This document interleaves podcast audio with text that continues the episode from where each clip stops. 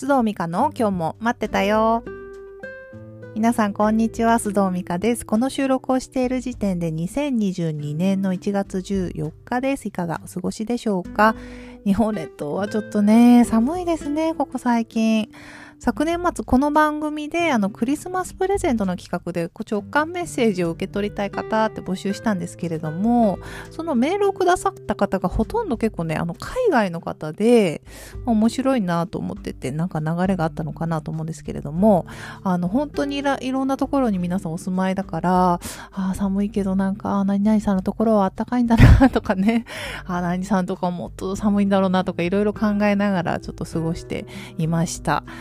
ー、この直感メッセージなんですけれども、あの人数ね、予定していた人数には達したんですが、ちょっともうちょっと私練習したいなと思っているので、あの、それに付き合ってもいいよという方はですね、あの、ぜひまた info.mikasudo.gmail.com まで、えー、お知らせいただければなと思います。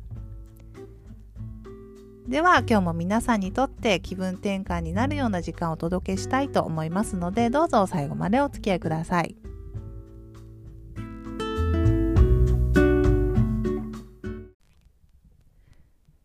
さて、では今日のトピックは、人生が変わるホワイノートです。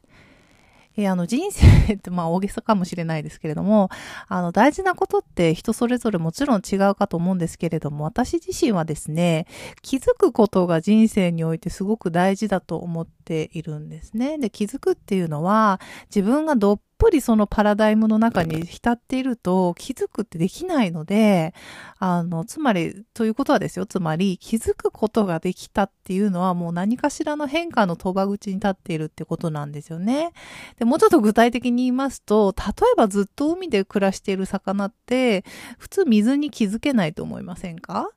で、何らかのハプニングで水の外に出て初めて、うわ、自分は水の中にいたんだと気づけるというかですね。まあ、ちょっと乱暴な例ですけれども、お伝えしたいこと分かっていただけますでしょうかね。で、この気づくことって、まあ、普段何かしらのこの、なんていうかな、えっと、思いとかき、なんか経験とかですね、そういう蓄積があってある日突然パーってくる場合と、あの、思考的にこう深掘りして考えていくことで気づく場合と2種類あると思うんです。で、今日は、あの、この思考的に深掘りをするっていうことをちょっと皆さんにご紹介したいなと思っております。で、それがですね、あの、ホワイノートっていうんですけれども、まあ、タイトルにしたホワイノートですね。えー、例えば、皆さんが今自分で問題だと思っていたり、まあ違和感があったりですね、そういうモヤモヤしている状況でも構いません。で、まあ仮にここでは、まあそうですね、部屋が片付けられないというあなたがもしね、悩んでいる問題があるとしましょう。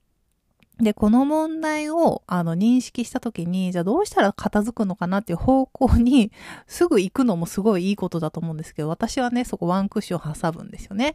えー、なぜ部屋が片付けられないのが問題だと私は思っているんだろうと考えるんですよ。で、具体的にはそのノート、ホワイノートに書き出します。ホワイトです。ホワイトなぜっていうね、書き出すんですけれども、じゃあ具体的にどう書くかというと、まあ、部屋が片付けられない、書いた。で、矢印で。じゃあなんでそれが問題なのと書きます。で、もう一回矢印。で、部屋にいると落ち着かないからとか、まあいろいろ出てきますよね。でもそこでそのものズバリズバッと慣れてくると本質が出てくる場合があるんですけれども、まあ大体そうじゃなくって、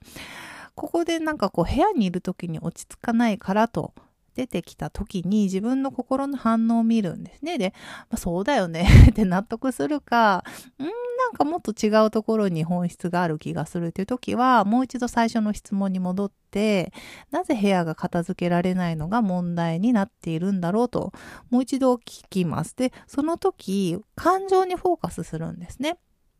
で、そのことで自分が何を感じているのか、もしくは何を感じるのを避けているのかっていうのを探ります。で、あ、なんか部屋が片付けていない、片付いていないことが恥ずかしいと思っているなと出てきたとします。で、矢印また書いて、あ、え、じゃあ誰に恥ずかしいと思ってるの？と書いていくんですね、自分で。で、書きながら浮かんでくることがいろいろあると思うんですけれども、あ、ああ、なんか一緒に暮らしている、例えば夫に対して思ってるなとか、まあ世間？まあ友達とか、世間に対してなんとなく思っているかもとか、いろいろ出てくるんですね。で、そこでまた矢印を書いて、なんでと、ホワイですね。なんでと深掘りすると、なんかだらしないと思われたくないとか、まあ例えば見栄を張りたいと思っているとか、なんかそれくらいできないと自分ダメだと思っているとか、まあいろいろ出てくると思います。で、ああ、なるほど。私が自分がこう部屋が片付けられないのが問題だって悩んでる本質って別に実際に部屋を片付ける云々の問題ではなく、誰かに対しての家だったり、こう思われたくないとか、恥ずかしいとか、まあそっちの問題だなっていうのがわかります。で、仮にこの時私が、あ、夫に対してちょっと申し訳ないなとか恥ずかしいと思ってるなと、あの、導き出されたとしましょう。まあ、心の反応を見ながらですね、気づきます。書いてると、あ、これだなっていうのが気づくので、そしたらぐるぐるって囲んでですね。で、そこでどうするかというと、ま、ここまで来たらもう実際に夫、まあ、この場合出てきたのが夫なので夫に言いますけど、夫に言ってしまうんですよね。あのね、って、えっ、と、私部屋が片付けられなくてなかなかね、それがなんか申し訳、あなたに対して申し訳ないなとか、なんか恥ずかしいなとか、そう思ってんだよね、と言ってみます。で、これはまあシチュエーションによったり相手にもよると思うんですけれども、そのことを話して、ここ、素直にですよ、言って、責められること多分あんまりないと思うんですよね。となるとですよ、問題だと思っていたことって実は問題の本質ではやっぱりなくって、自分を苦しめていたことが問題じゃないんだったら、あ、なんかもういいやってなる場合と、あ、でもやっぱり自分が心地よく過ごすために、やっぱり片付けようかなっていうふうにどちらかになると思います。で、選択肢ができた上で選択するのと、もう選択肢がない、片付けなきゃと思っている状態で片付けるのとでは心理的な全然が、負担が全然違うんですよね。なので、あの、なんか問題だなとか、この状況なんかおかしいなとか、なんか、なんかもやっとくるとかですね。そういうものは、あの、実はその問題そのものを見るのではなくって、ホワイノートって私は言いましたけれども、あの、書き出して何回もホワ、自分自身にこう、聞いていく。聞いて深掘りしていく。そしてその裏側に張り付いている気持ちとか感情をちょっと見つけてあげると、あの、解決になることも多いですよっていうのを今日はお話ししてみました。えこれを聞いていてですね、ああ、なんかちょっとやってみたいわという方はですね、ぜひホワイノート書いてみてください。よで、よし、よろしければそこで気づいたこととかですね、ぜひ、あの、info.mikasu.gmail.com までお知らせくださいね。さて、では今日も最後におまけ話をして終わりたいと思います。えー、久しぶりにおすすめの本がありますのでご紹介したいと思います。えー、皆さん、歌人ですね、木下達也さんご存知ですか、まあ、歌人ってあの歌を読む人ですね。私全然あの、申し訳ないんです。知らなかったんですけれども、久々に本屋さんに行った時に、ちょっとタイトルが気になって買ってきたんですよ。この方の、あの、あなたのための短歌集っていう本なんですが、えー、これは木下さんに、こうこうこういう歌を読んでくださいと、えっ、ー、と、お客様というかですね、あの、まあ、なんでしょうかね、一般の人たちがお題を与えるというか、思いをこう、届ける、お願いすると、まあ、一種1万円とかで買うんですけれども、あの、それをすると、その方だけのために、この木下さんが単価を作って便箋に書いて送ってくれるんだそうですね。で、そうやって売れていった歌の中から100首集めて歌集にしたもので、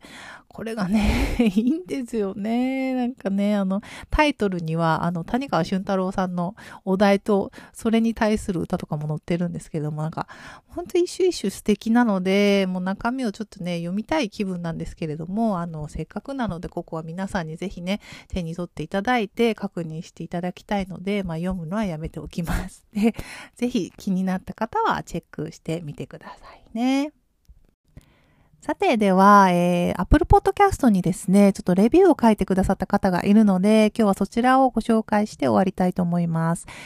えー、話の視点が繊細で新鮮ということで、小太り王子さんからコメント、レビューをいただいております。多分声も好きなんだと思うけど、ふとした時に何回も聞いてしまうし、質問されたら再生を止めてせっせとメモしたりしちゃう。質問の角度も面白いけど、何より話の視点が繊細で新鮮というのが魅力的。きっとミカさん自身の飾らない言葉で語っているからだと感じる。毎回との楽しみながら、時にはライトに、時にはディープに聞いてています。いつも配信ありがとうございますと、えー、いただきました。もうこちらこそ嬉しいです。ありがとうございます。あのー、評価もね、たくさん37人の方にしていただいていて、本当に嬉しいです。あの、こういうのがですね、励みになりますので、Apple Podcast の星、えー、もしくはレビューまだつけてないなという方でして、もういいわよという方がいたらですね、ぜひお願いします。